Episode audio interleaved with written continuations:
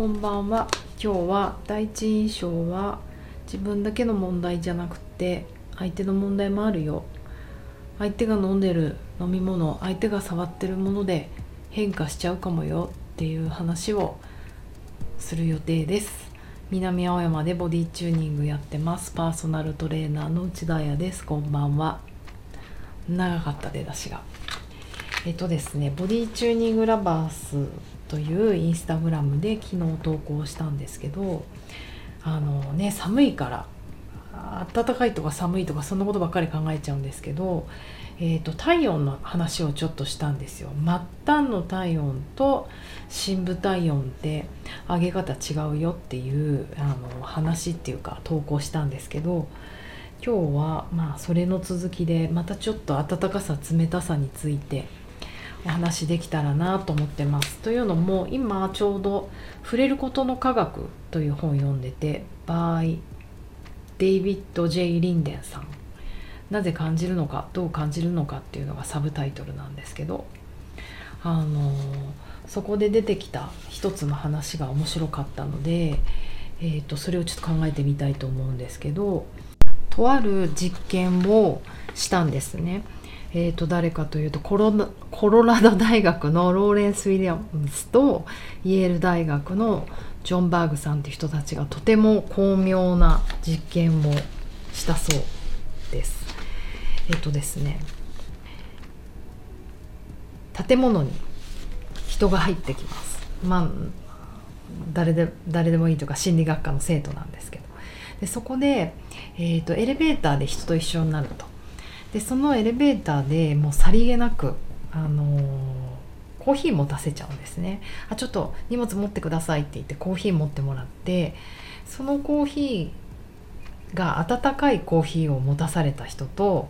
あと冷たいコーヒーを持たされた人。その2パターンあってでそのエレベーターを降りた後にえっ、ー、とまああのー実験をするんですけど架空の人物を何だろう見せるなりなんなりしてこの人の性格どんな感じがしますかっていう聞くという実験なんですね伝わりました？えっと要はあったかいコーヒーを持った人冷たいコーヒーを持った人たちが、えーと、イマジネーションであの想像する性格その後出会った人の性格をどう捉えるかという実験をしたという話なんですね。でその結果としてホットコーヒーを手に取った被験者は冷たいコーヒーを手渡された被験者よりも架空の人物を温かい人として受け取ったと。人間的だし信頼できるし社交的友好的っていう風に知覚したっていう話なんですね。たったごく短い時間そのエレベーター乗ってる時間なんてもう10秒ぐらいでしょ？10秒20秒ぐらいでしょ？その時間手の皮膚にあのもう身体的な温かさを感じたっていう経験がその後のあの対人的な温かさその人の印象ですよね。その人の印象もなんか温かいという人間的信頼できる友好的っていうものを導き出したっていうのがなんかすごい面白いなと思って。なんかやっぱり私たちってすごくこの自分の環境に作用左右されてますよね。私もすんごい寒がりなのでやっぱり寒い部屋とかにいるともう不機嫌。ほんと不機嫌だし洋服脱ぎたくないしなんかできることなら帰りたいなと思います。あのご飯ねレストランとかもどこ行こうってこうリクエストする時に本当いけない人間だなよくあの地方でワークショップとかねレッスンした後とかに「もうあやさん何食べたいですか?」なんて言ってもらった時とかになんかもう本当に本心で言うとあったかいところ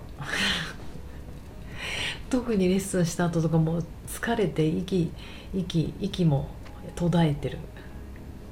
ので1番はあったかいとこに行きたくなる。2番は静かなとこ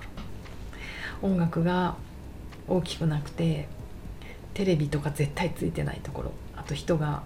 大騒ぎしてないところっていう。もう全然味覚じゃないじゃんって感じですよね。で4番目ぐらいに味が薄いところっていうもう本当にそこそれでは美味しいものに出会えないと思うんですけどあのそのナーバスな時ね疲れてる時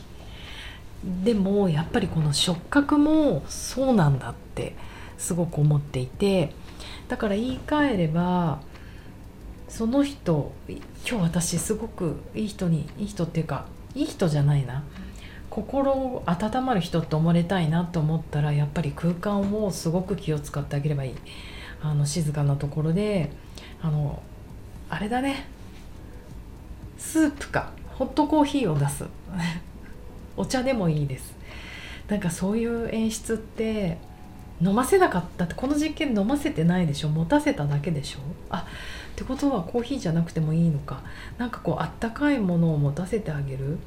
持たせるっていうかやっぱあったかいソファーとかね。それを作ってあげるだけでもだいぶ違うんじゃないかなと思ってなんか痛くどうなんか感心してしまいました。すごいですよね。たまたま何かに触れたっていうことでことだけでいや別に温かさだけじゃなくてもいいかもしれないですよね。その触覚あの人の印象や人間関係の在り方に影響を与えるなんてやっぱり触覚って大切って思います。だからあのボディチューニングオリジナルのアイバッグ目の上に置くちょっと重さのあるアイバッグって本当に高級シルクを使ってるんですよ。でそれはあの実験したんです。私だって。コットンとか河川とか。やっぱり洗えることが大事なのかなとかそのエコって観点でね。あと安いってこと安い方が多くの人の手に渡っていいのかなって思ったりしたんだけどやっぱりもうあのお試しでねいっぱいいっぱいっていうかなんかいろいろその素材で作ってみたんですがもうシルクを一度経験してしまうとそのね心地よさからは手離れない手離れない手放せないんで目が離れられない。何言ってんだろう。とにかくまぶたの気持ちよさがもう変えられないんですね。なんかそういうだからやっぱり下着とかも大人になればなるほどなんか素材とか大事になってくるじゃないですか若い時はねもう裸みたいな格好してたし河川みたいのもなんか着てたけど大人になればなるほどもうそれが耐えられなくなってくる。あのウェアとかもねヨガウェアとかもそういう河川っぽいものとかがもうあんまり着れなくなってくる。でももうしょうがない。ゴムとかねそういう素材ってあのなんてフィットするものってなかなか難しいと思うんですけども終わった瞬間速攻脱ぎます。そこ着替えたいと思って。なのでえっ、ー、と本当暖かさ今日のテーマ何でしたっけ？暖かさか。暖かいっていうこう皮膚感覚があの自分の第一印象印象をあのよくできるんじゃないかなっていうお話をしてみました。うんうん、えっ、ー、と社交的とかね。にとてもヒューマン人間っぽいとか寛大である。なんか温かい人の印象ってそういう感じですよね。なんかその辺演出したいなっていう時は是非温かい環境を作って。で、えー、とこれ、ね、あの援助職要はセラピストとかあのなて言うのかな人を癒したい人たちリラックスさせたいっていう人たちもすごく大事で要はえっ、ー、と温かいってあの人をリラックスさせるすごい要素で大事なのは脅威人に対して脅威があの不在だっていうことのアピールなんですよ。やっぱりリラックスできないとあの脅威ではないってことをあの温かい人はアピールできるのでそこがあのすごく大事なのかなと思ってます。ということで私はこれからもうお風呂に入ってあのね熱燗飲んでゆっくりしたいと思います。では皆さんも良い夜をお休みにはまだ早いか。じゃあねまたね。明日。Thank you.